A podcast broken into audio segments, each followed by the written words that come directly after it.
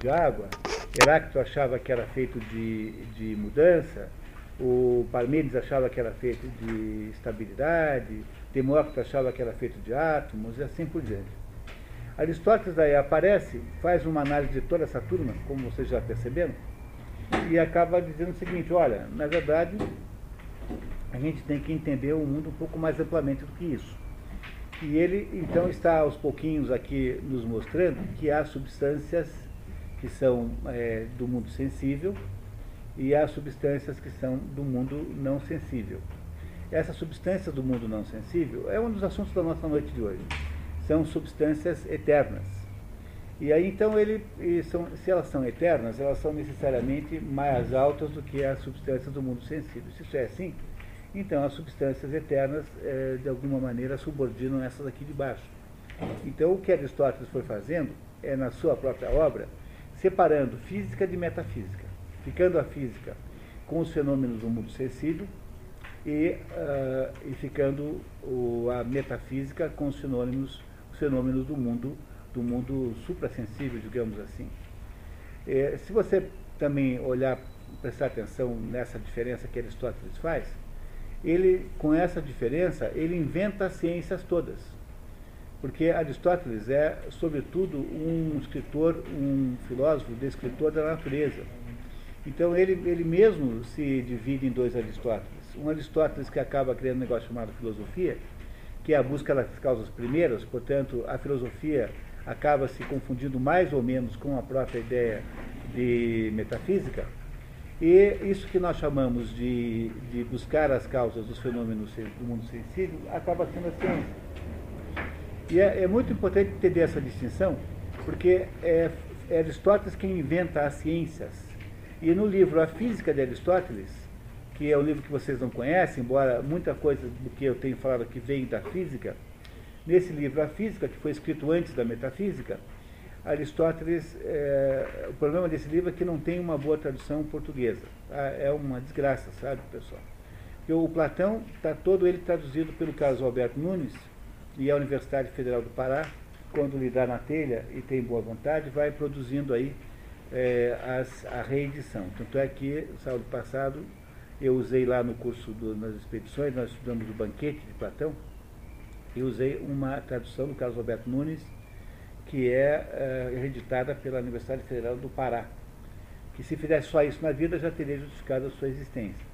Mas o problema é que eles lançam devagar, e lançam pequeníssimas quantidades, e você é difícil conseguir comprar. Eu diria que aqui em Curitiba o melhor jeito de comprar é você ir naquela livraria que tem ali na, no edifício Dom Pedro I, ali da, da reitoria, onde era antigamente o curso de economia, e ali embaixo tem uma livraria que trabalha só com, livra, com editoras universitárias. E ali eu diria que é o jeito de perguntar o que é que pode comprar de Platão editado pela Universidade Federal do Pará.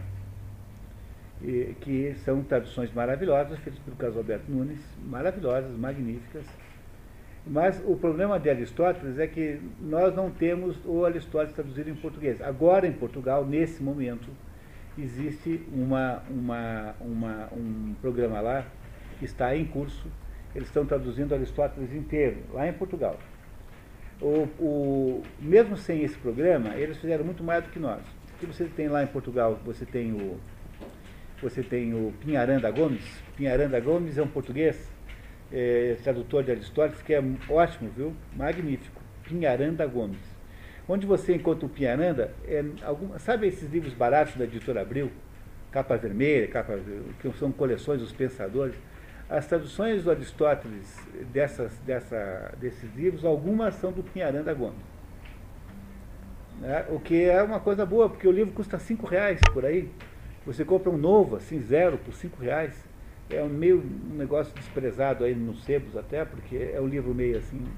Entende, né? E o Pinharanda Gomes é esse tradutor português, que é de altíssima qualidade. E aqui no Brasil você tem o Mário da Gama Cury, que traduziu a Política Ética Nicômaco, as duas traduções feitas pela Universidade, eh, pela Universidade de Brasília, as duas traduções indisponíveis. Aí no sábado passado, o, o Anatoly, que frequenta lá o curso, me contou que parece que agora vai ter, eh, estão reeditando as duas. Aí você tem esse autor aqui, esse Edson Bini, que traduziu uma meia dúzia de livros, mas vocês já entenderam que ele não é o melhor tradutor possível, né? Ele não é um tradutor uh, como nós, os nossos sonhos uh, iriam mais ou menos imaginar, porque ele é um pouquinho, ele não tem uh, habilidade linguística e ele é muito econômico nos comentários, precisaria ser muito mais comentarista do que ele é, de modo que essa tradução aí é meio burocrática, mas é a única disponível de fato, porque a outra, que é maravilhosa, do Giovanni Reale, que na verdade é uma tradução do italiano, ou seja, já tem duas traduções, isso é o defeito que ela tem, porque ela traduziu do espanhol, do grego para o italiano, do italiano para o português. Mesmo assim é muito melhor que essa aqui, com a dificuldade que comprar os três livros custa, sei lá, 600, 700 reais. 800 reais, ficaria muito caro. São três volumes e esse é o problema pelo qual nós não optamos por ela, porque na prática ia ser bem pouco prático. Na prática ia ser pouco prático. Né? Até que eu posso falar assim. Né? Então o problema do, do, do, Aristóteles é que há aí essa, essa pobreza é, de traduções. Não há um livro que você possa comprar como esse que eu tenho da Universidade de Princeton, que na verdade é a edição de Oxford, inglesa, em que você tem toda a obra traduzida, toda, da primeira à última linha. Então, dois volumes, que aliás custa bem barato, custa 90 reais cada um, se eu não me engano. Na Cultura em São Paulo tem. Você compra toda a obra de Aristóteles por 180 reais, sem comentários, né? é só a obra pura. Mas no inglês claríssimo, maravilhoso, e que é onde eu, de modo geral, conheci as obras todas antes, né? Então, o problema do. Então, isso tudo que eu estava explicando para vocês aqui no livro de física, de Aristóteles, ele, ele criou, no livro de física, criou. Isso, essa conversa toda foi porque eu tinha dito que não há nenhuma tradução boa, do, não há nenhuma tradução em português do livro Física. Então, em inglês é a Universidade de Oxford? É, é, a tradução original é Oxford. Daí ela andou passando. A que eu uso é com a marca da Universidade de Princeton, nos Estados Unidos. Mas é a tradução de Oxford. Entendeu? Não é uma tradução própria. É o Ross. O Ross não só Ross, né? É, é uma edição editada pelo, pelo é, Jonathan Barnes. Jonathan Barnes é um estudioso de Aristóteles importantíssimo. Aliás, tem um livrinho chamado Aristóteles, de Jonathan Barnes, em português, um livrinho de bolso, altamente esclarecedor. Se vocês acharem, comprem, custa baratinho. Como é que é Jonathan? Barnes. Jonathan Barnes. Barnes é Bravo, Alfa, Romeu, November, Eco, Sierra. Barnes, Jonathan Barnes. Ele é o editor da obra, da, da, da, do conjunto da obra em inglês. B-A-R-N-E-S. Ele, essa é a tradução Barnes. da Universidade de Oxford. Então. É. Nem todas as traduções são do Russ. O Russ é o maior uh, tradutor de Aristóteles que tem na, em língua inglesa, moderna, né? Qual é o Perdão? Qual foi o livro que você Chama-se Aristóteles. É um livrinho de bolso em que ele, ele vai explicando os principais conceitos, capítulo a capítulo. É um livrinho muito esclarecedor, muito bem feito. Você compra por aí no comércio de livros. Aí. Então, então eu estava contando para vocês que quando Aristóteles, na verdade, com esse livro que está aqui, ele faz uma coisa extraordinária. Né? Esse livro vem depois da física, né? até mesmo na sequência de, de, de, de realização. Mas ele, ele, ele é o livro que finalmente Aristóteles separa o que é filosofia do que é a ciência. É por isso que o próprio livro chamado A Física é mais do que um livro sobre a natureza, é um livro que é uma metodologia geral das ciências. Por exemplo, você pega tudo que se sabe sobre alquimia, todos os, todos os princípios operacionais da alquimia, estão todos lá na física de Aristóteles. Isso apenas ressalta o que eu já disse a vocês várias vezes, e que nenhuma outra pessoa teve um impacto tão extraordinário no mundo é, das ideias como teve Aristóteles. E Platão é um gigante, mas uh, Aristóteles está num patamar acima, porque Aristóteles foi um sistematizador, e Platão não. Né? Platão escreveu não sabe quantos diálogos de verdade, porque só tem 26 que são legítimos, uh, unanimemente legítimos. Sábado depois do curso eu li Hípias Menor, que eu estava com curiosidade para ler aquilo, e não tinha lido ainda. E por coincidência, né, tem umas coisas que a intuição ah, resolve, né, tem uma ligação com o nosso dia de hoje, de hiper menor, e aquele hiper menor, ele é, ele é duvidoso de autoria, de fato é um pouco canhestro mesmo, sabe? Então você percebe né, que ah, o, hiper, o hiper menor tem, há um certo cabimento de você achar que ele é duvidoso.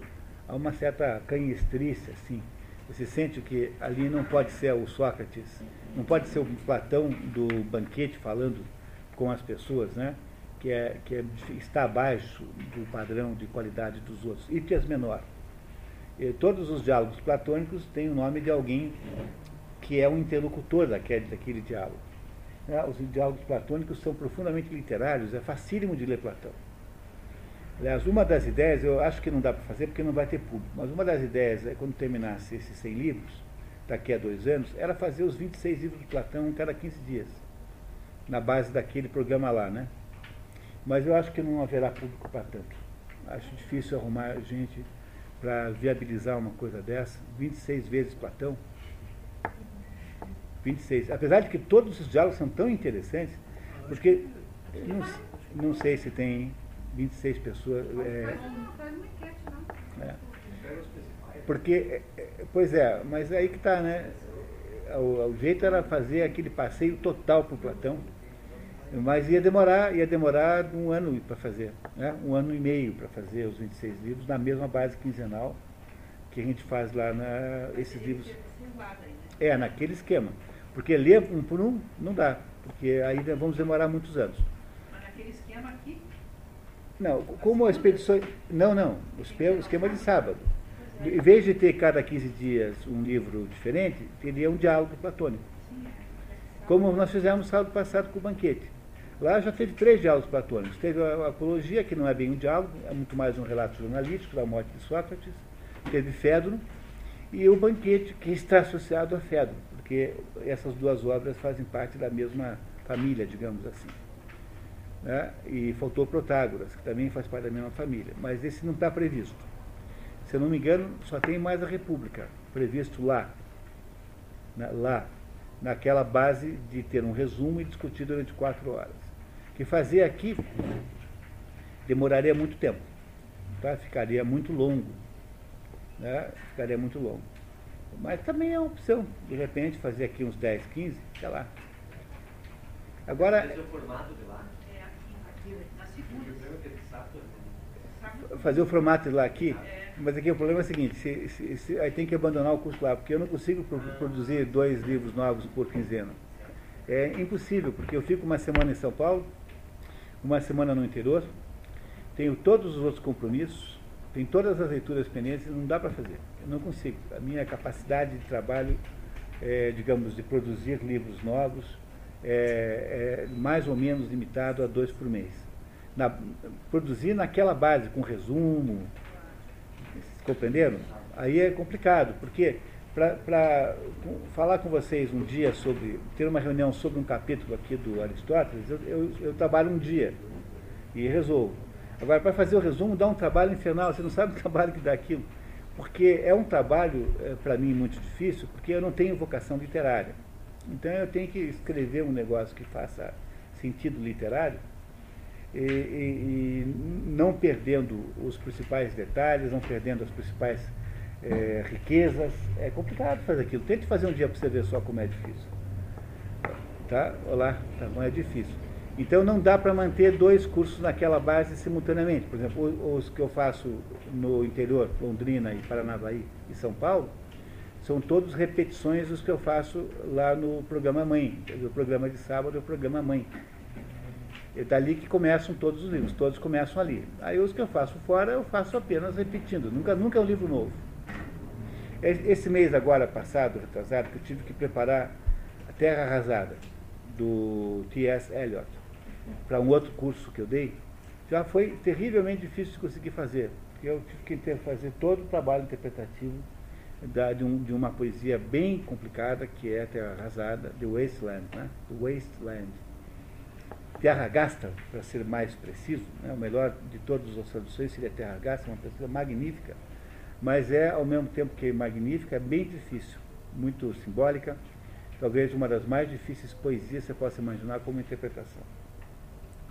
Então, de fato, eu tenho que optar por um único curso de livros novos na base, no modelo de lá.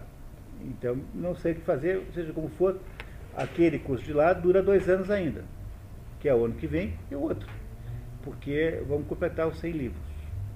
Isso está programado. Daí para frente a gente não sabe bem o que vai fazer.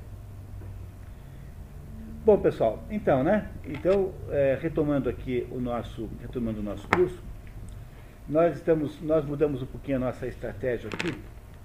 E vocês lembram que vocês receberam aí uma, um documento chamado Plano Geral da Metafísica? Você não recebeu porque você não veio?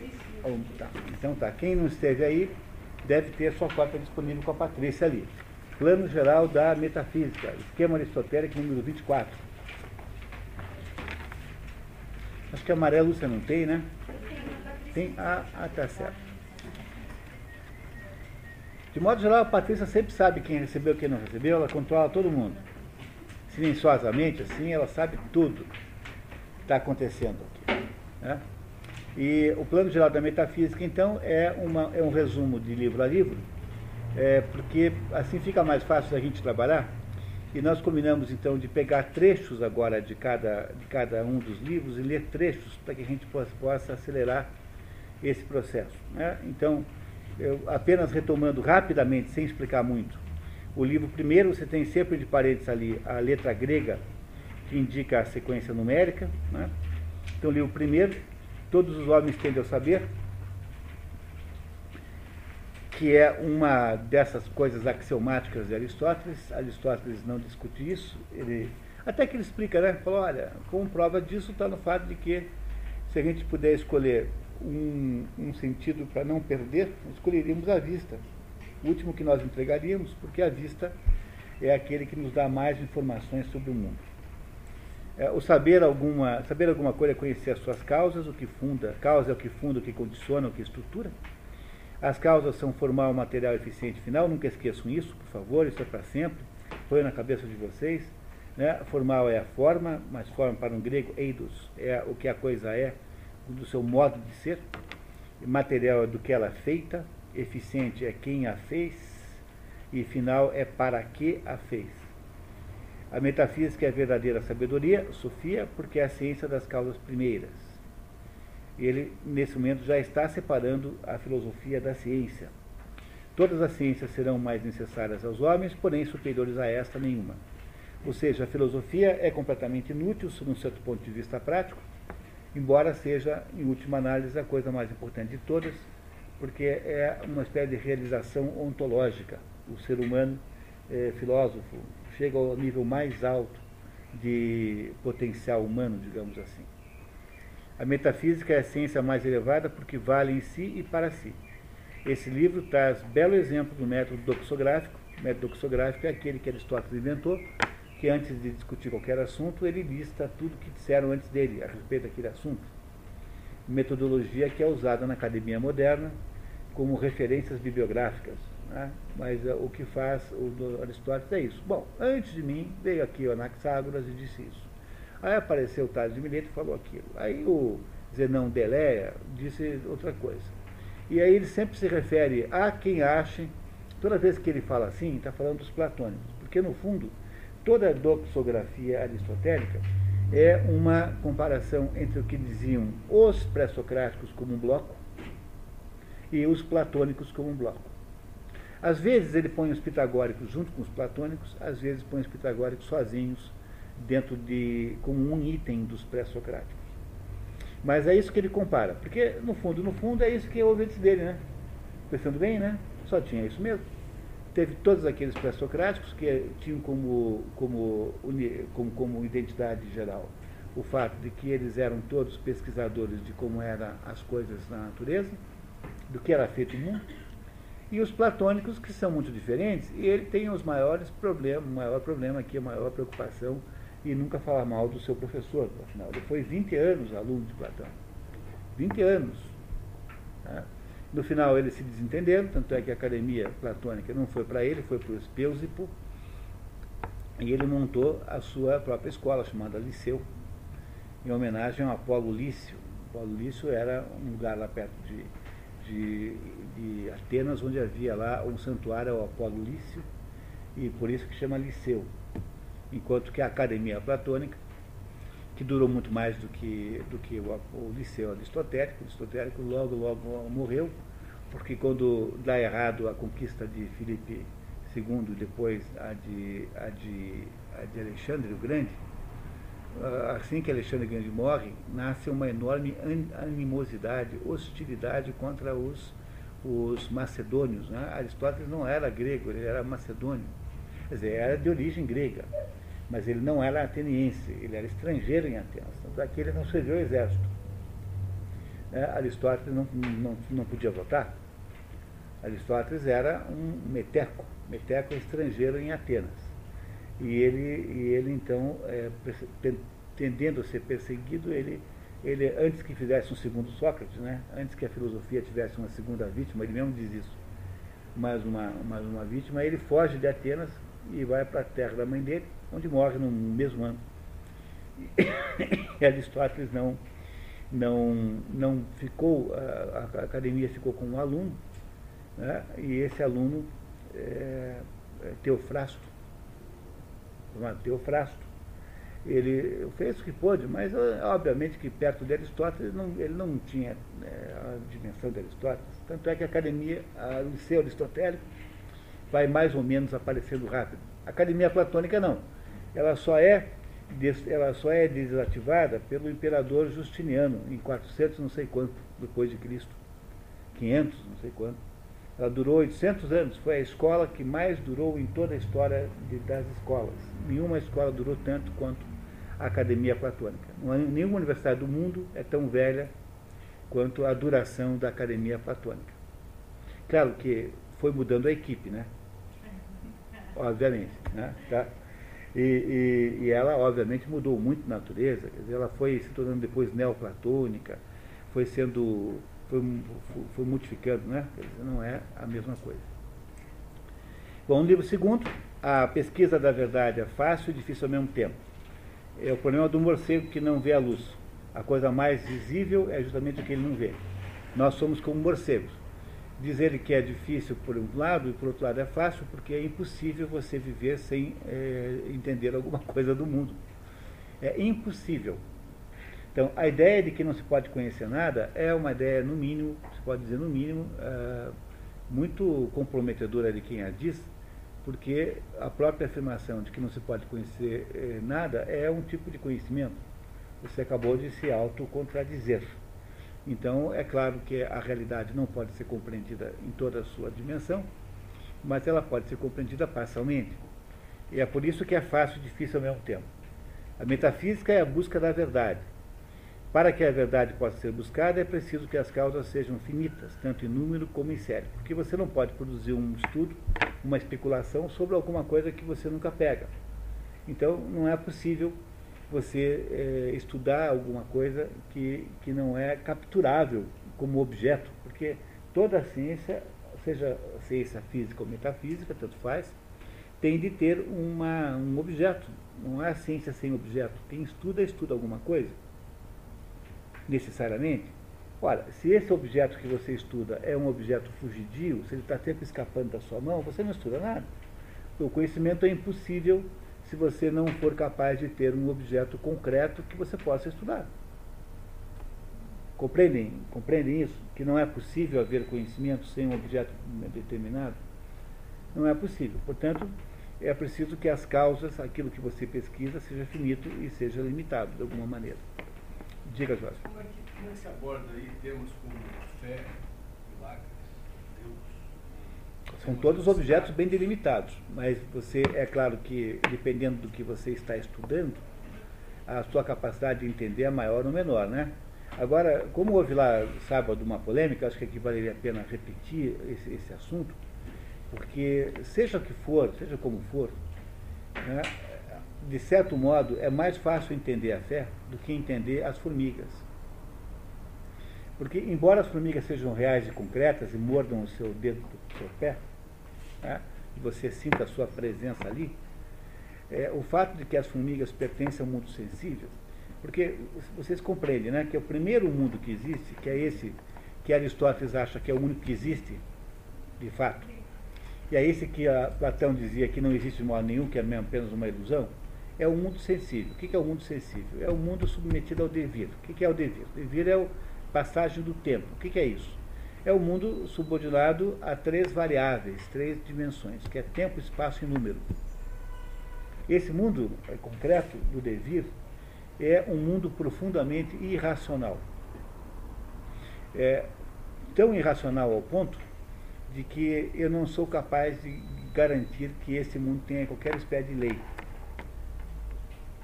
Vocês entendem que eu não, eu não posso garantir que a lei da gravidade seja uma lei de verdade? Porque como esse mundo está subordinado ao devir, como ele está acontecendo, ele não para de acontecer, quem é que me garante que a tal da lei da gravidade continuará, o tal do efeito gravitacional continuará acontecendo? Ninguém pode garantir isso. Por que, que eu acho que vai continuar acontecendo? Porque eu tenho uma certa, uma certa é, série histórica que eu considero, me parece que dentro da série histórica tende a continuar. Mas a minha série histórica, por exemplo, é ridiculamente curta. Né? A minha série histórica é curtíssima. Como eu não comecei nesse mundo, como eu não estava lá no primeiro dia, e como eu não durarei até o último, na prática, na prática, eu não sei dizer se esse mundo físico, é, esse mundo sensível, continuará sendo do mesmo jeito. Eu não tenho meio nenhum de garantir isso. Portanto, há alguns filósofos, começando por Aristóteles, que acham que esse mundo sensível não tem lei nenhuma. O que eu tenho, sabe o quê? O que, é que são? Eu tenho é hábitos, é, hábitos encardidos, digamos assim que é o conceito do, de hábito, né? é o conceito do oi, tá? que é o conceito do Rupert Sheldrake, que acha que não há leis na natureza, apenas hábitos, e esses hábitos podem eventualmente mudar. Você não, não tem garantias de que eles não mudarão. Dizer, eles estão, estão sempre, né? eles estão sempre, são sempre possíveis, mas eles não são garantidos. Essa ideia é uma ideia tão a, ah, agressiva, tão, tão absolutamente contrária à nossa visão de mundo moderno, que é difícil as pessoas acreditarem nisso. Mas se você olha para ela dois minutos com um pouco de assim de calma, de raciocinando na, tranquilamente, olá, você percebe facilmente que isso é assim mesmo. Porque garantir mesmo que seja uma lei, você não pode. Agora, há algum momento em que leis podem existir, ou seja, em que sejam sempre corretas? É. Que, onde é que essas leis podem existir? só podem existir no ambiente metafísico. Porque aquilo que é metafísico não está subordinado ao devir. Não estando subordinado ao devir, é em princípio permanente.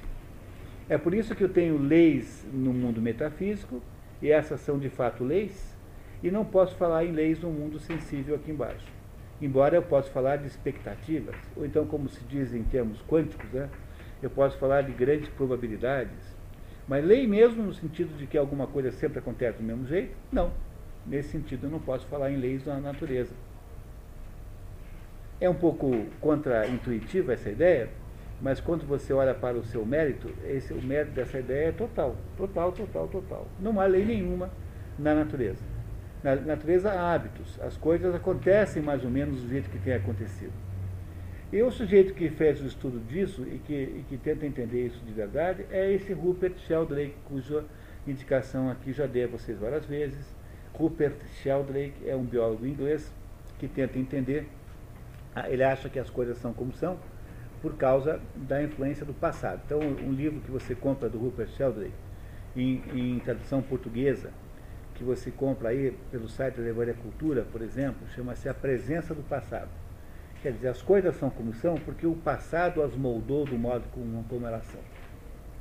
Mas não há nenhuma garantia de que. Porque o que acontece? As interações que há entre os indivíduos de, um determinada, de uma certa espécie e o seu campo mórfico, aí o conceito de campo mórfico, podem eventualmente modificar ah, o modo como aqueles fenômenos se passam e você pode ter uma modificação numa coisa que parecia ser permanente e que não é mais. Seja como for, independentemente dos estudos do Sheldrake, rigorosamente falando, não há como garantir que um determinado fenômeno físico vai continuar sendo sempre igual. Você tem uma expectativa que vai, mas de fato não há garantia nenhuma que, que possa ser assim. Portanto, não se pode falar em lei física só em lei metafísica. Não, é? não se pode falar em lei física nem em lei metafísica. Isso é apenas uma, uma, uma advertência para nós não levarmos a ciência muito a sério, porque a ciência é uma atividade muito precária. Tanto é, não sei, hoje eu li no, na internet aí o artigo do Luiz Fernando Veríssimo, até muito engraçado, dizendo que descobriram que o ovo não faz mal que não tem problema nenhum no ovo, não tem nenhuma chance do colesterol do ovo a entupir as suas artérias. E que os cientistas estão pedindo desculpas por terem inventado essa tese. É sempre assim. Quer dizer, os, os cientistas são sempre pessoas que têm uma, uma, uma capacidade limitada de fazer afirmações sobre o mundo. E facilmente eles aparecem e autodesmentem-se. É por isso que você não deve nunca eleger a ciência como hábito de coisa nenhuma. Porque depois que você manda matar 30, porque alguém disse tal coisa, você descobre que não era aquilo, que não era bem assim. É muito perigoso você estabelecer a ciência como instrumento de legisla legislativo, por exemplo. Porque eles são muito instáveis, são muito volúveis em si. É claro, se, isso, se, se os objetos que a ciência estuda são objetos do devir, estão o tempo todo se modificando, estão todo o tempo mudando, como você pode garantir que eles não mudarão para uma forma completamente nova que a sua equação não foi capaz de prever? Não estou dizendo que vão, mas estou dizendo que pode ser.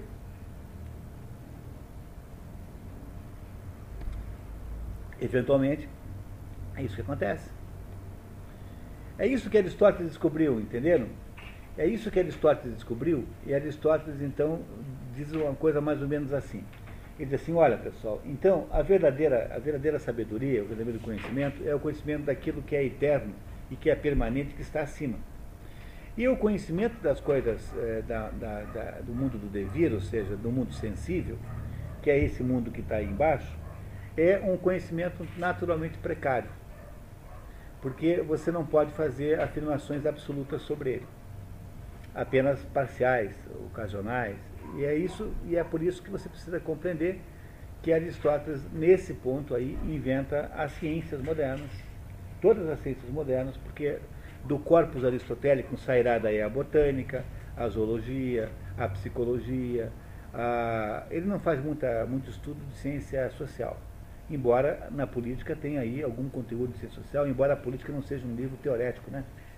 Ele sempre diz na política que ele não está tentando é, criar uma teoria sobre a sociedade humana. Ele está apenas dizendo como é que se governa. Então ele, ele mesmo é cuidadoso para que a gente não imagine isso, né? Dizer, que a política não é um livro de teoria de política, teoria da, do governo, mas é um livro para orientar as pessoas como agir no governo. Mas ele fará todas as ciências modernas, produzindo então é, estudos em cada uma delas. Então ele vai estudar os animais, as plantas, os fenômenos associados aos astros, vai estudar o clima. E aí então você tem o Aristóteles na pronta, na base, no início de todas as ditas ciências modernas. Que para Aristóteles tudo isso se confundia numa coisa só, chamada física, embora ele tenha feito livros separados, livros com temáticas separadas. Mas no fundo era tudo física. Mesmo a, o estudo da alma, que é a psicologia, era física. Porque física para um grego não significa alguma coisa como significa hoje em dia, mas significa apenas aquilo que está sujeito ao devido, aquilo que de alguma maneira está sujeito à modificação. E ele então irá eh, nos dizer que metafísica é o estudo que está em cima.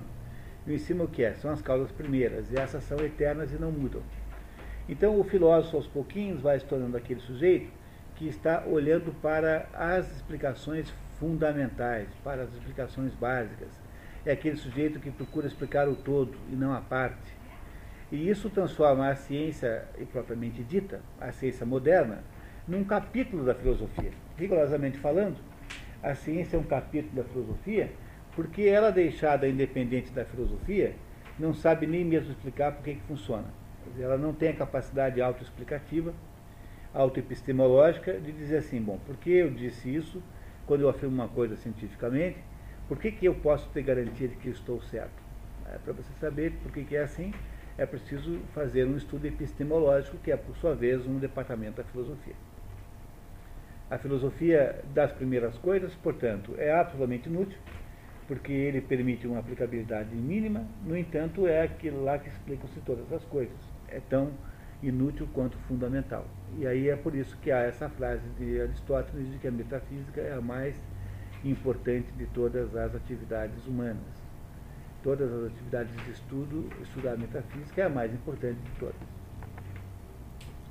Aí vamos para o livro terceiro, se vocês, né, vocês ah, olham para mim, comigo, né? A pesquisa das causas primeiras implica 15 dificuldades, aporias. Vocês receberam aí um mapa dessas aporias.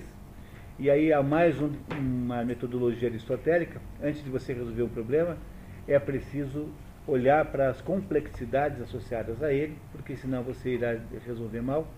Então o problema se resolve na medida proporcional, diretamente proporcional, da quantidade de informações que você tem sobre ele. Por isso que levantar as aporias é uma metodologia fundamental.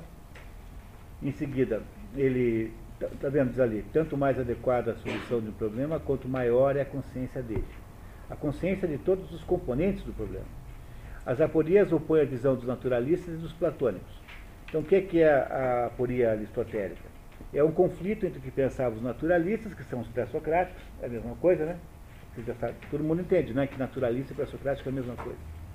E os platônicos. E Aristóteles tenta resolvê-los procurando um plano mais elevado que possa sintetizar os pontos positivos de ambos. O modo como você sai de, uma, de um impasse é sintetizando para cima. Então, se você tem, por exemplo, uma, uma, uma aparente contradição entre homem e mulher, como sendo dois indivíduos, em, digamos, em conflito aparente, você só resolve isso quando você olha para o ser humano. Aí quando você consegue olhar para cima ser humano, você junta essas duas partes aparentemente de conflito e desconflita automaticamente aquilo. Então, embora pareça uma bobagem dizer para vocês isso, é isso que as feministas não fazem, por exemplo. As feministas insistem em manter uma perspectiva de conflito entre homem e mulher. Mas o problema da, não é a mulher que é, tem uma condição trágica. Quem tem condição trágica também é homem, mas no fundo quem tem condição trágica é, a, é o ser humano.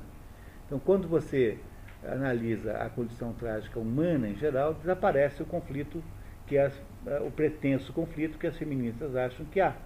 Ou seja, na medida em que elas não fazem isso, que Aristóteles manda fazer há 2.400 anos, elas estão apenas garantindo que continuarão brigando à toa. Ou seja, a nossa, a nossa mundo moderno caracteriza-se por uma incapacidade incrível de prestar atenção no que veio antes. Falta doxografia. É, nós não somos capazes de olhar para as referências velhas e entendê-las como sendo referências que nós jamais deveríamos ter abandonado, referências utilíssimas para a gente entender o mundo.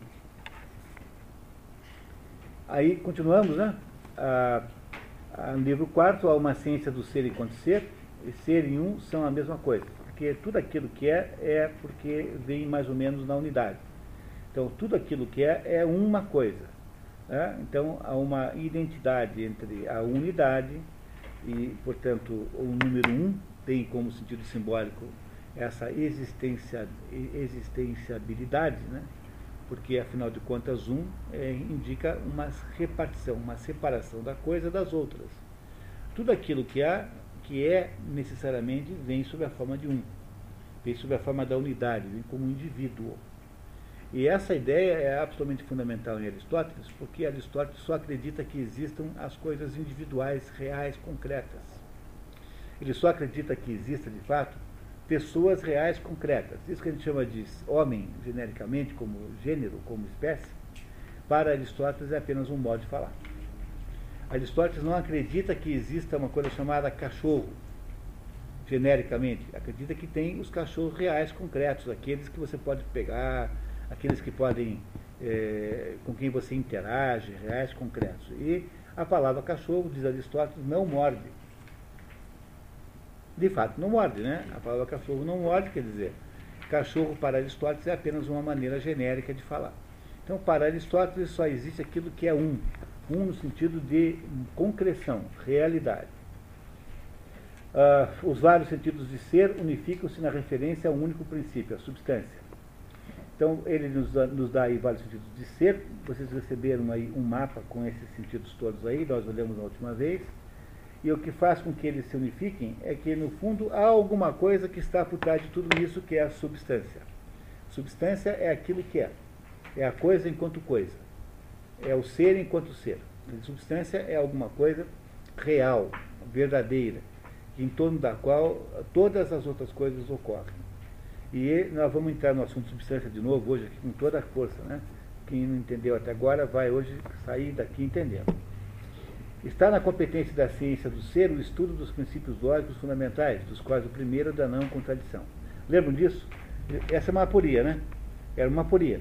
Será que o sujeito que está estudando o ser, portanto a substância, porque não esqueçam nunca isso, pessoal. Para Aristóteles só existe a substância.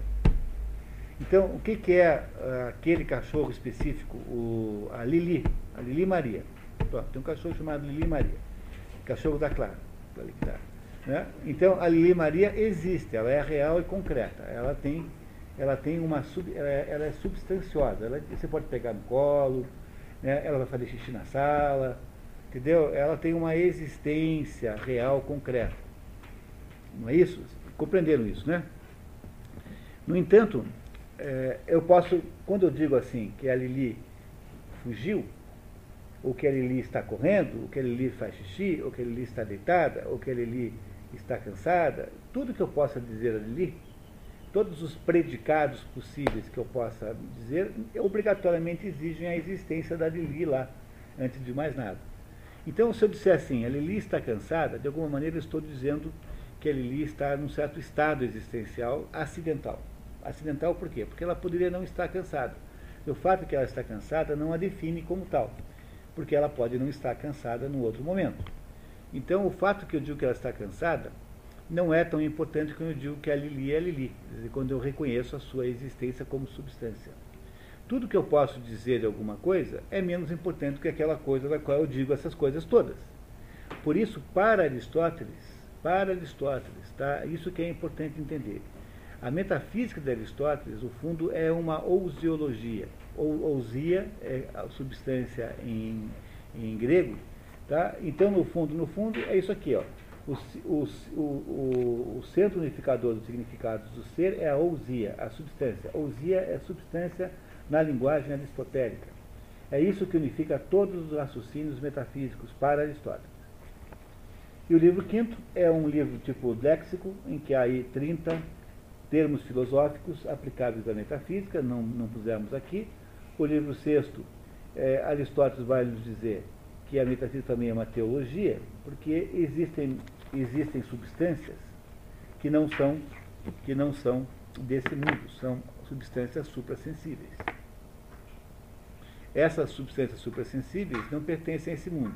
Portanto, o estudo dessas substâncias suprassensíveis é a teologia. Há, portanto, na metafísica também esse conteúdo teológico que Aristóteles nunca desenvolveu completamente, sabe? Ele não escreveu nenhuma obra de teologia verdadeiramente, embora ele o tempo todo fique fazendo aí é, determinadas, faz aí determinadas, é, como é que eu diria? Faz a preparação do raciocínio para que você compreenda que há alguma coisa que tem que ser entendida em cima. E aí, pessoal, que eu queria muito voltar ao assunto de sábado, que muito poucos de vocês estiveram lá, né? Porque, porque para explicar o Platão, porque o, Platão é assim, Platão é professor de Aristóteles, né? Então eu vou dizer uma coisa importantíssima para vocês agora, é preciso que vocês entendam isso com toda clareza, tá? Então para Platão e para Aristóteles tem um mundo sensível. Tá, para os dois tem. A diferença dos dois é que Aristóteles diz o seguinte, ó, esse aí é o único que existe de verdade, é esse mundo aí. E ele, os dois acham que esse mundo é imperfeito. Os dois, hein? Os dois. Mas eles acham diferente, porque Aristóteles acha que esse mundo aí é irracional. É um mundo que está sujeito ao devir, portanto está mudando o tempo todo, não pode ser racionalizado, entenderam? Porque é mais ou menos como uma roleta que vai sempre escolhendo um número que você não é capaz de prever. Esse é o mundo real. O mundo real é sujeito a uma porção de modificações para vocês saberem quais são elas, temos aqui o primeiro esquema aristotélico da noite. Tá? Então, por favor, Eliane, se você puder me ajudar. Perdão.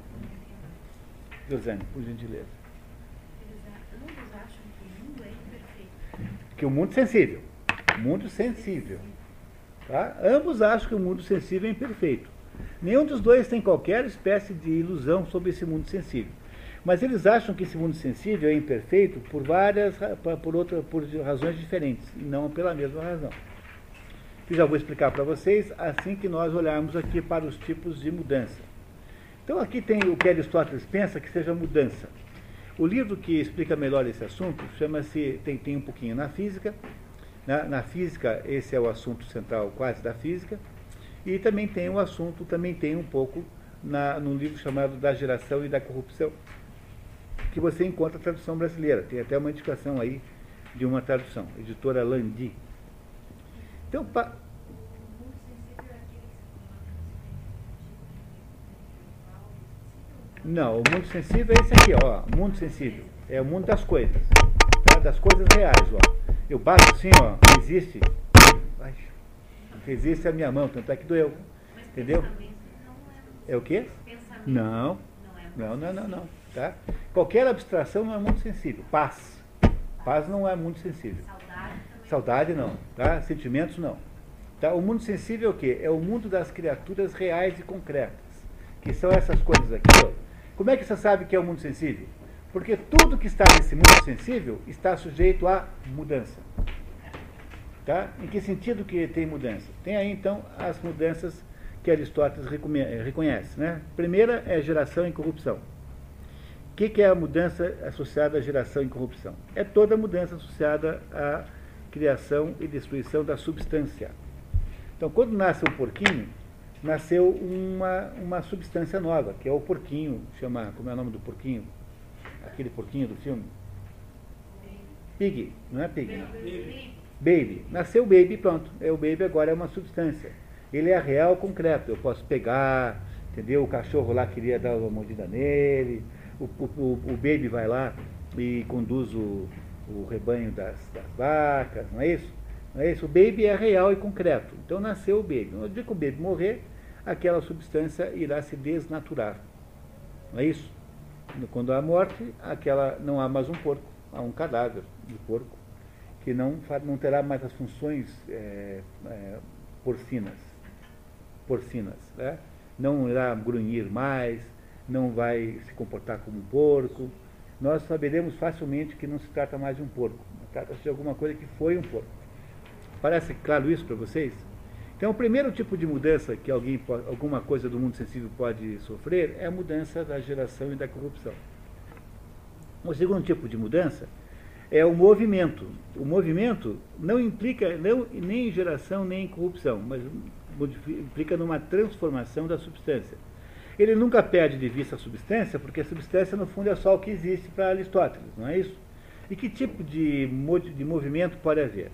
A alteração, por exemplo, quando uma casa é decorada para o Natal. Continua sendo uma casa, porém agora é uma casa decorada.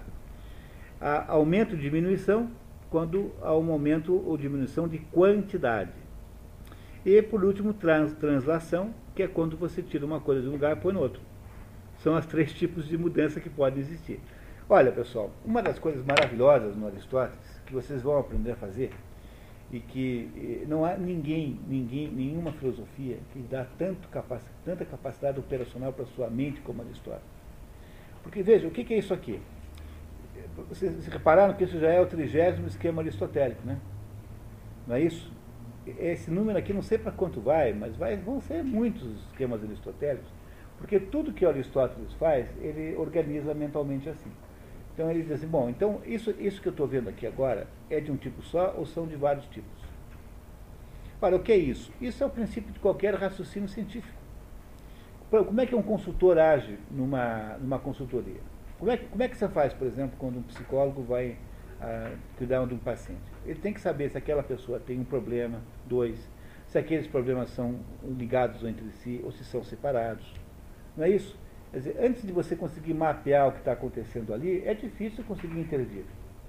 E é a mesma coisa, é como se você tivesse assim, numa, numa, num baú, uma quantidade de objetos incrivelmente diver- diversos, e que você precisaria separar. Então, tirou os sapatos, os lápis, as canetas, aí os lápis você separa os que são pretos, os que são de cor, aí você separa os de cor, os curtos e os longos, os pretos você separa os curtos e os longos, mas tem os que têm borracha na ponta, a ponta, outros não têm. Se você não organizar aquilo que você, com que você está lidando, você não consegue resolver problema nenhum. Pois quem é que ensinou a fazer isso? Aristóteles. Então veja, de vez em quando ele erra, porque ele, afinal de contas, né, não vamos exigir tudo. Mas, de modo geral, os esquemas aristotélicos, ou seja, esses esquemas de, de, de, de, de apresentação do leque das possibilidades, são perfeitos. Porque você vai olhar e, de fato, não sobra nada. Tá? Não sobra nada de fora. Diga, Gerson. Vezes, fazendo um técnico, Platão conceituou o mundo das ideias, né? É. A partir da, fez uma dedução. O mundo das ideias com é. o singular.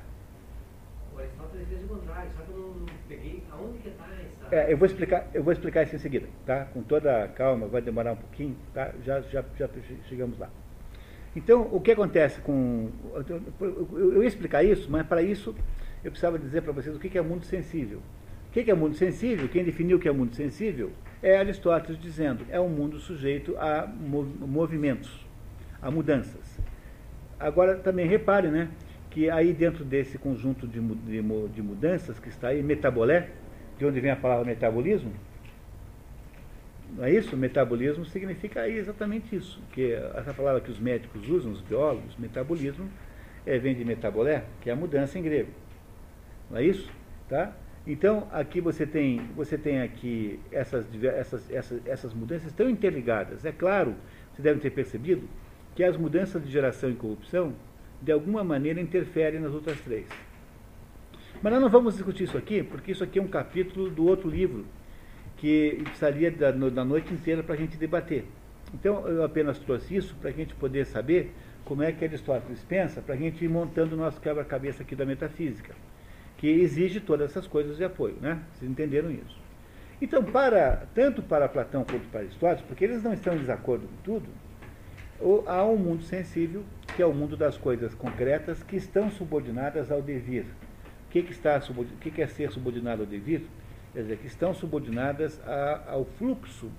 E este fluxo, como é imprevisível, é imprevisível porque você não tem garantia nenhuma de previsibilidade, pode ser um fluxo que gere alguma surpresa. Sabe por que você no Natal enche a árvore de luzinhas? Por que nós fazemos isso? Enchemos a árvore de luzes porque nós queremos muito pedir a Deus que, de alguma, pelo amor de Deus, não eh, interrompa a luz do mundo sem, de uma hora para outra sem dar aviso. Entenderam o sentido das luzinhas de Natal? A luz de Natal é um pedido que nós fazemos para Deus. Dizer, Deus, olha, eu sei que você pode a qualquer momento interromper a emissão de luz, mas não faça isso pelo amor de Deus.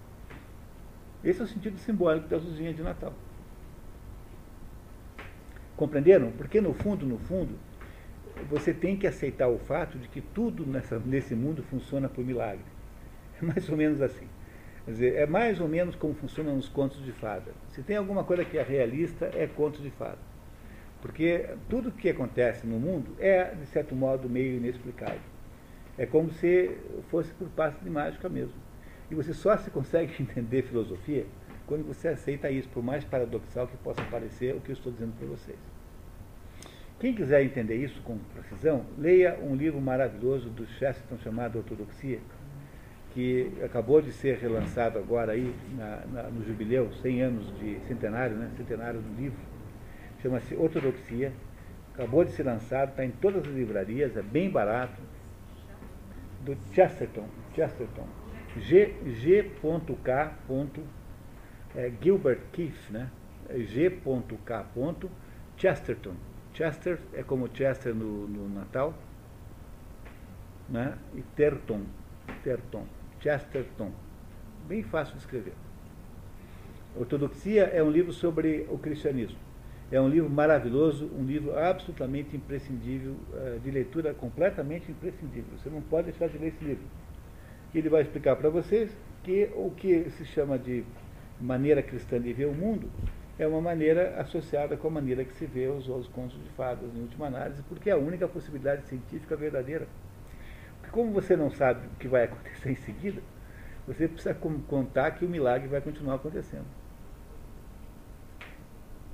De alguma maneira. Né?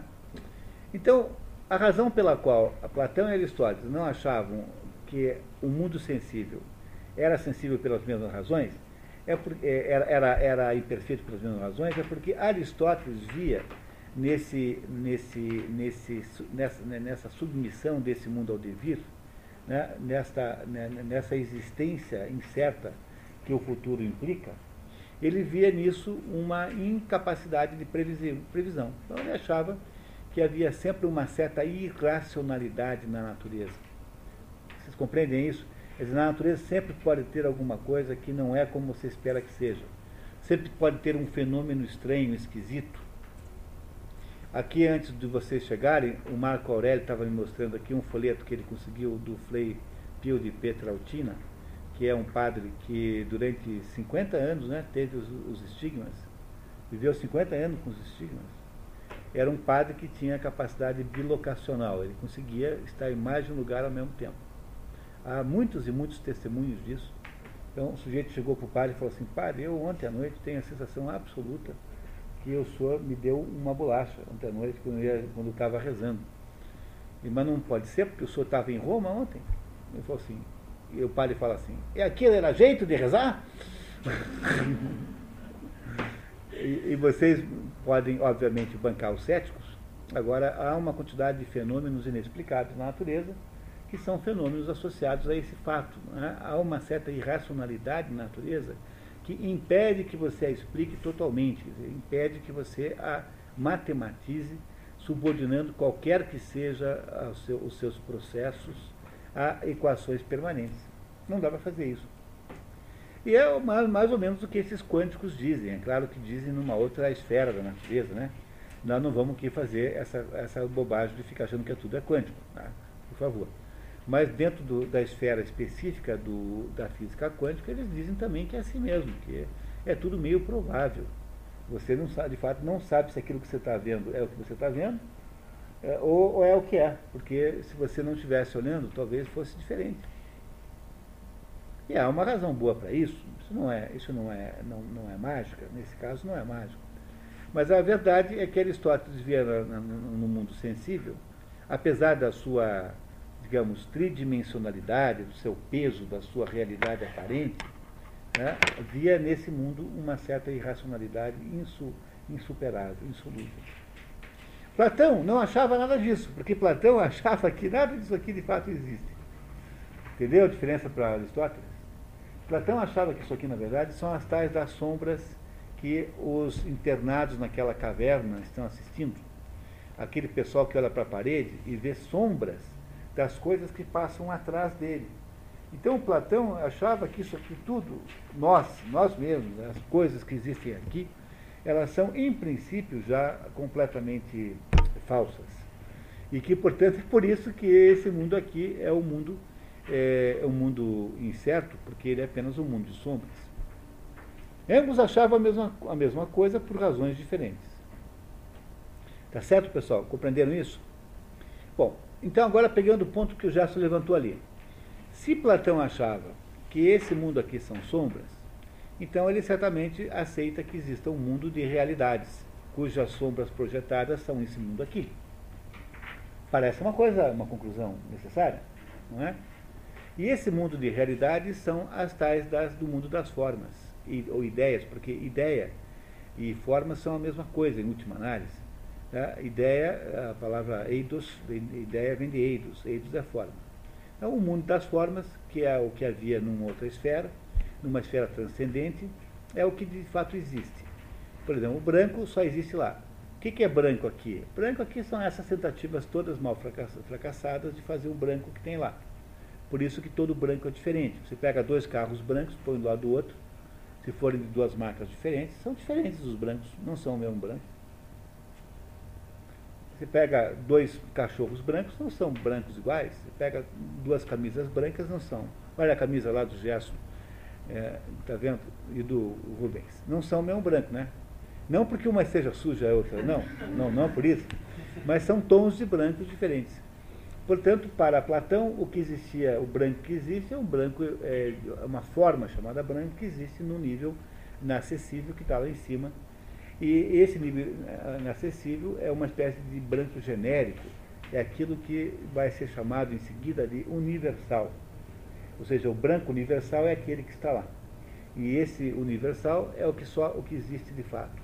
E o que nós pensamos que existe aqui embaixo são apenas sombras é, muito aí, enganosas do que existe lá em cima.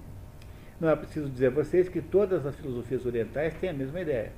Né? A ideia do samsara, a ideia do maya, ou seja, todas elas acham que nós passamos a vida mais ou menos aqui é, vagueando nas sombras e, nas, e, nas, e, nas, e no engano, no auto-engano.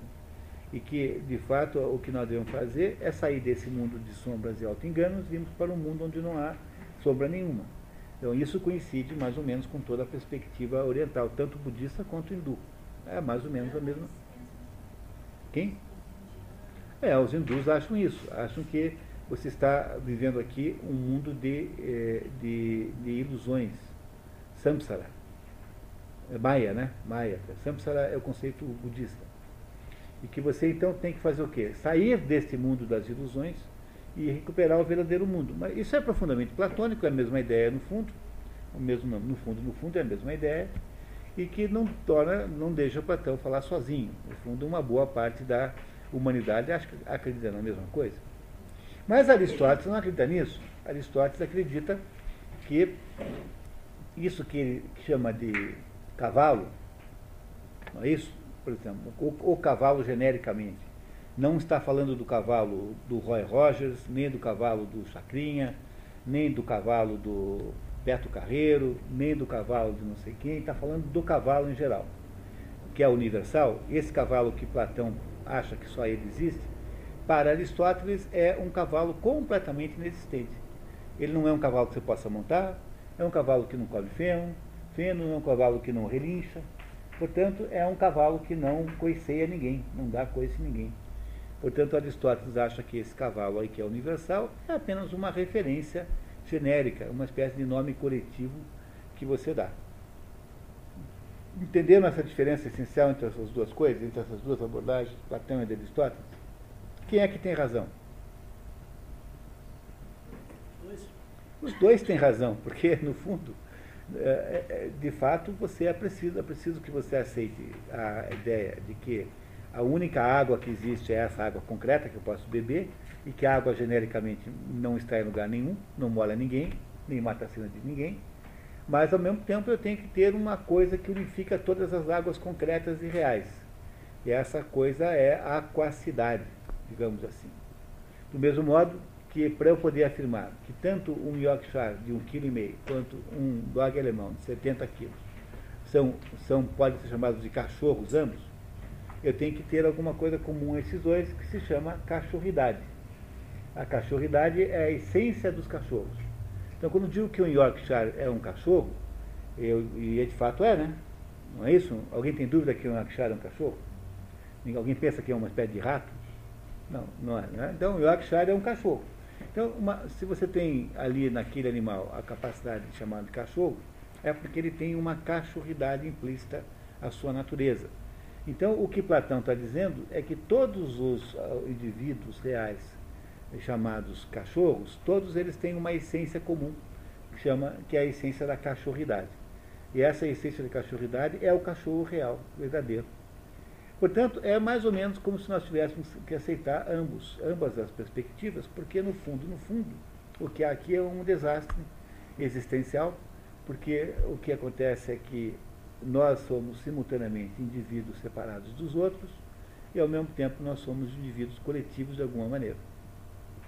Nós somos é, aqui unificados socialmente e somos unificados como raça ou como espécie Portanto, ao mesmo tempo que nós somos uma coisa, somos a outra. É por isso que nós sempre teremos uma eh, identidade, uma, uma existência individualizada e ao mesmo tempo sempre teremos uma existência coletiva.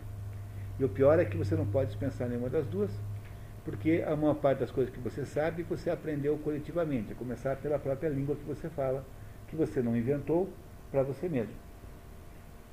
Então, a língua que você fala, que é o modo como o seu cérebro funciona, é coletivo, veio do conjunto, não é alguma coisa que você tem inventado para você mesmo. Não é? E, ao mesmo tempo, né, nós temos que aceitar o fato de que somos indivíduos separados dos outros. Se você pegar 99% dos, dos textos sobre Platão, quer dizer, dos comentaristas de Platão, eles darão para vocês essa explicação que eu acabei de dar, que é a explicação padrão. Todo mundo entendeu, né? Todo mundo entendeu o que eu expliquei, não é isso? Bom, no entanto, se você pegar um único comentarista chamado Giovanni Reale, Giovanni Reale é esse que faz, que, que é o autor desse estudo sobre metafísica, que é um sujeito notável, o maior estudioso de filosofia antiga que existe, tem uma coleção de livros chamada História da Filosofia Antiga, que é uma preciosidade, né, em cinco, seis volumes. Tem essa metafísica aqui produzida. Tem também um livro de História da Filosofia, que não é tão brilhante, porque o Giovanni Reale é um especialista em filosofia antiga. Então, aí de, de Plotino para trás, Boécio para trás, aí para frente, ele já não é mais alguém com o mesmo brilhantismo. E o Giovanni Reale escreveu um livro chamado Por uma Nova Interpretação de Platão. E essa nova interpretação de Platão é uma maneira nova de interpretar Platão, que diz o seguinte: que embora todo mundo pense que a filosofia de Platão acaba nesta ideia de que existe esse mundo das formas logo em cima, existe um terceiro nível de filosofia platônica, e esse terceiro nível ele chama, Giovanni Reale chama, não é Platão que chama, é Giovanni Reale que chama, de segunda navegação. Como se o nível das formas fosse a primeira navegação.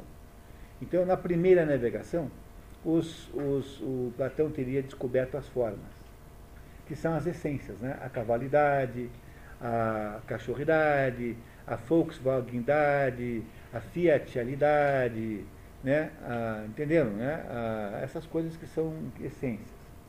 Não é isso? A, sei lá, a Chrysleridade. É, essa é ideia, muito bem. Né? A o quê? A Brahmanidade, tá, muito bem. A cervejalidade, né? Porque, na verdade, a Brahma já é um indivíduo real. Tanto é que tem marca. Não é isso? Agora, quando você junta, o que que eu, que, quando eu junto Brahma, Antártica, Budweiser, não sei o que mais, Heineken, não sei o que, tudo isso dá. Por que, por que, que tudo isso é cerveja? Porque tem ser, porque dá tudo a dor de cabeça. Depende, né? Algumas não.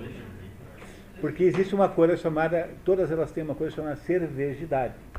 E a cervejidade é a essência da cerveja que está nesse nível alto.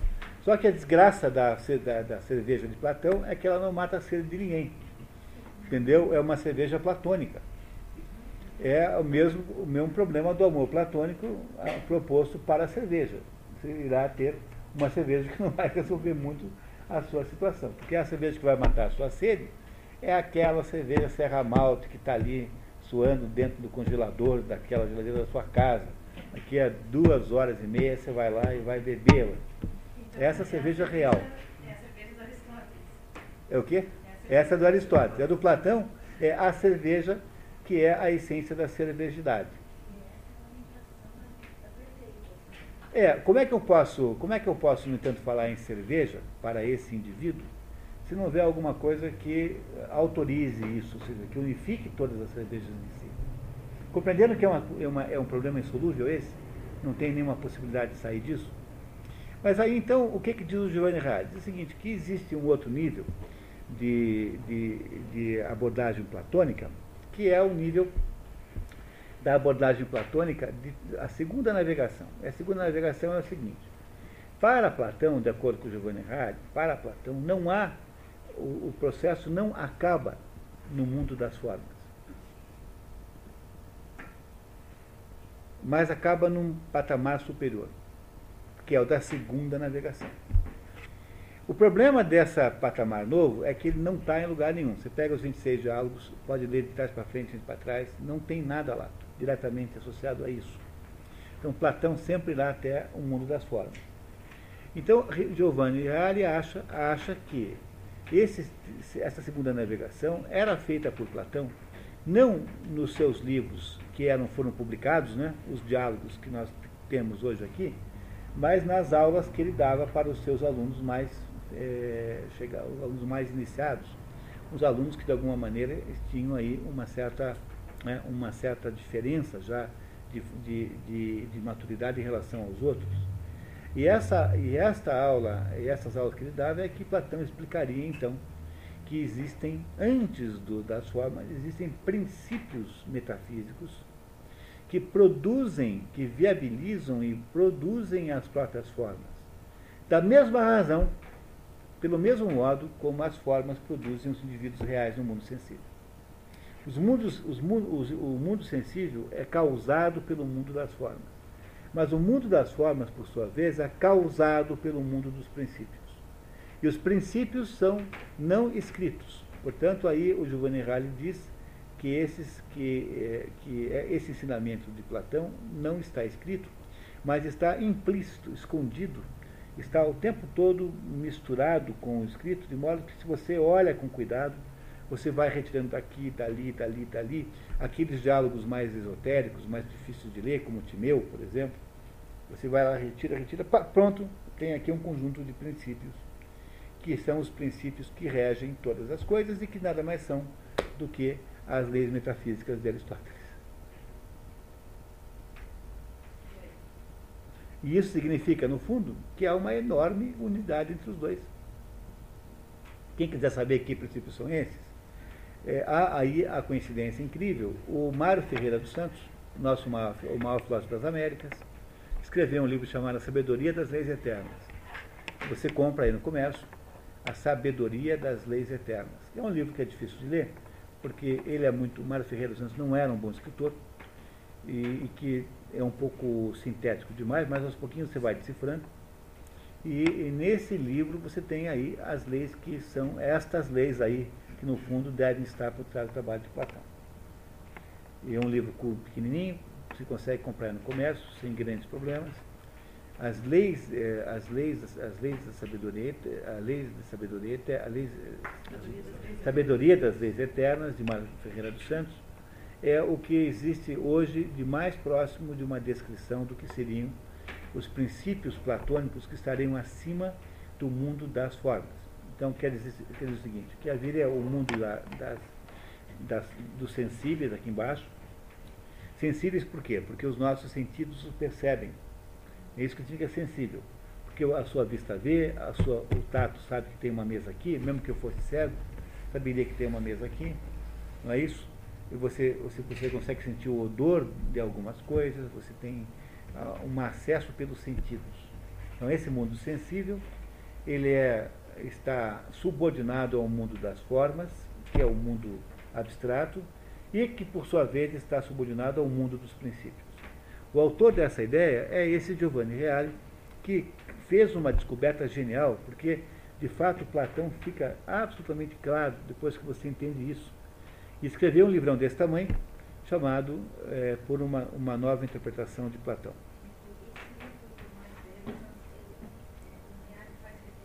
Não. Não. Dos Santos, é, ele, embora esteja nos dicionários italianos de filosofia, é aquela miséria brasileira, né? O Mário Ferreira dos Santos é um gênio incrível que foi completamente desprestigiado e desprezado pelo próprio Brasil. Então, se nós não der uma bola para ele, imagina se os outros dariam. Não faz não, tá? não, faz, é, não faz menção.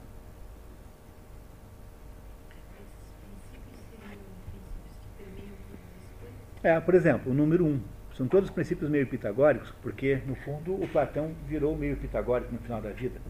É, ele era meio pitagórico. Depois que ele fugiu, depois da morte de Sócrates, ele foge com medo de também ser condenado. E ele então vai fazer uma viagem e vai para Sicília, onde ele encontra os neopitagóricos e aprende um monte de coisa que ele sabe. Então, é, são princípios do tipo assim. Primeiro princípio, a lei da unidade. Tudo que existe, existe eh, na forma de um. Só existem coisas que são reais e concretas. Portanto, digo, dizer, alguma coisa para existir tem de existir como uma coisa determinada. Portanto, é um, uma coisa, um. E tudo que é um gera, gera a segunda lei. Tudo que é um gera o seu oposto automaticamente, que é a lei do dois, que é a lei da oposição.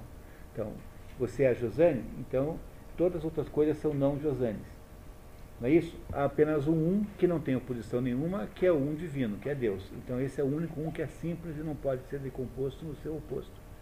Então, quando você começa a olhar agora, daqui para frente, Aristóteles, você vai descobrindo que muitas dessas leis estão implícitas aqui em Aristóteles. Então, é apenas a prova de que Aristóteles acabou partindo dos objetos sensíveis, que são aqueles que ele acredita que existem na, na concreção, for criando leis metafísicas que, se, que, que pareciam não ser platônicas, porque todo mundo achava que o Platão acabava aí no mundo das formas.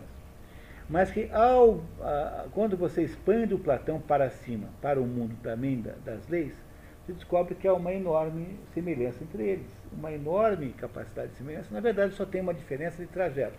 É como dois sujeitos que estão cada um, que estão no lado da ilha resolvem dar volta na ilha, cada um indo por um lado. Vão chegar lá do outro lado juntos. No entanto, cada um fez um trajeto diferente. A gente, a gente, a gente falou aquela, aquela outra dúvida, né? Mas como que o, o, o Aristóteles se refere a isso? Que ele cate- categorizou, né? Montou categorias, é uma casa. Mas a casa está um conceito de casa. É que o ele, intelecto ou ele, ou ele resgatou a visão do mundo das ideias? Ele- não, ele não acredita que as, as ideias platônicas, as formas platônicas, sejam substâncias. Ele vai nos provar hoje aqui. Tá? Ele não acha que isso seja substância. Né? Ele acha que substâncias são só as coisas reais. Substância, substância, substância. Você é substância. Mas ele acredita que hajam leis. As leis que organizam as coisas todas. Então, onde é que eles se unificam? Nas leis, mas não no conceito de substância. Porque como cada um parte de um lado, então para o outro, né, aquilo, o ponto de onde o outro parte é sempre uma, é uma, é uma má escolha. Então Aristóteles acha que Platão, que é professor dele, parte de coisa que não existe, e, e, e Platão acha que Aristóteles é um ingênuo que acha que isso que tem aqui no mundo sensível pode significar alguma coisa. Nós nem sabemos bem o que é isso. Um negócio que está subordinado à geração e corrupção, que vai morrer. Que significado tem isso? Entendeu? Onde é que está o problema? Quer dizer, onde é que eles, onde é que eles conflitam? Porque cada um olha para o ponto de partida do outro e diz assim, pô, mas que besteira que você está fazendo. Mas no fundo os dois vão chegar no mesmo lugar, que são nas leis fundamentais da- da- do, do- do ser. Os dois terão produzido uma metafísica. Como é que é o nome do livro do, do Aristóteles? É metafísica? Ora, um sujeito que parte da substância, que é uma coisa real e concreta, individual, chega a construir um livro metafísico dizendo que metafísica é a verdadeira sabedoria? Vocês não acham que esse sujeito está dizendo para vocês que no fundo há alguma coisa abstrata lá em cima que é o que vale de fato? E é por isso que Aristóteles vai aparecer daqui a pouquinho com a ideia de que há substâncias eternas. E qual é a diferença que tem entre as substâncias eternas e as outras? Essa substância aqui é uma mistura do quê? Da forma de copo com um material chamado copo, plástico. Não é isso? Para poder ter esse negócio, tenho que ter o quê?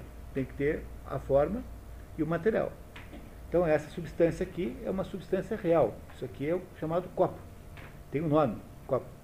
Copo de plástico. Para a- a Aristóteles, as substâncias que são eternas não têm matéria, só tem forma. Deus não tem matéria, Deus só tem forma. Entenderam? Quer dizer, no fundo, no fundo, Aristóteles e Platão estão muito próximos um do outro, muito mais próximos do que a gente pensa.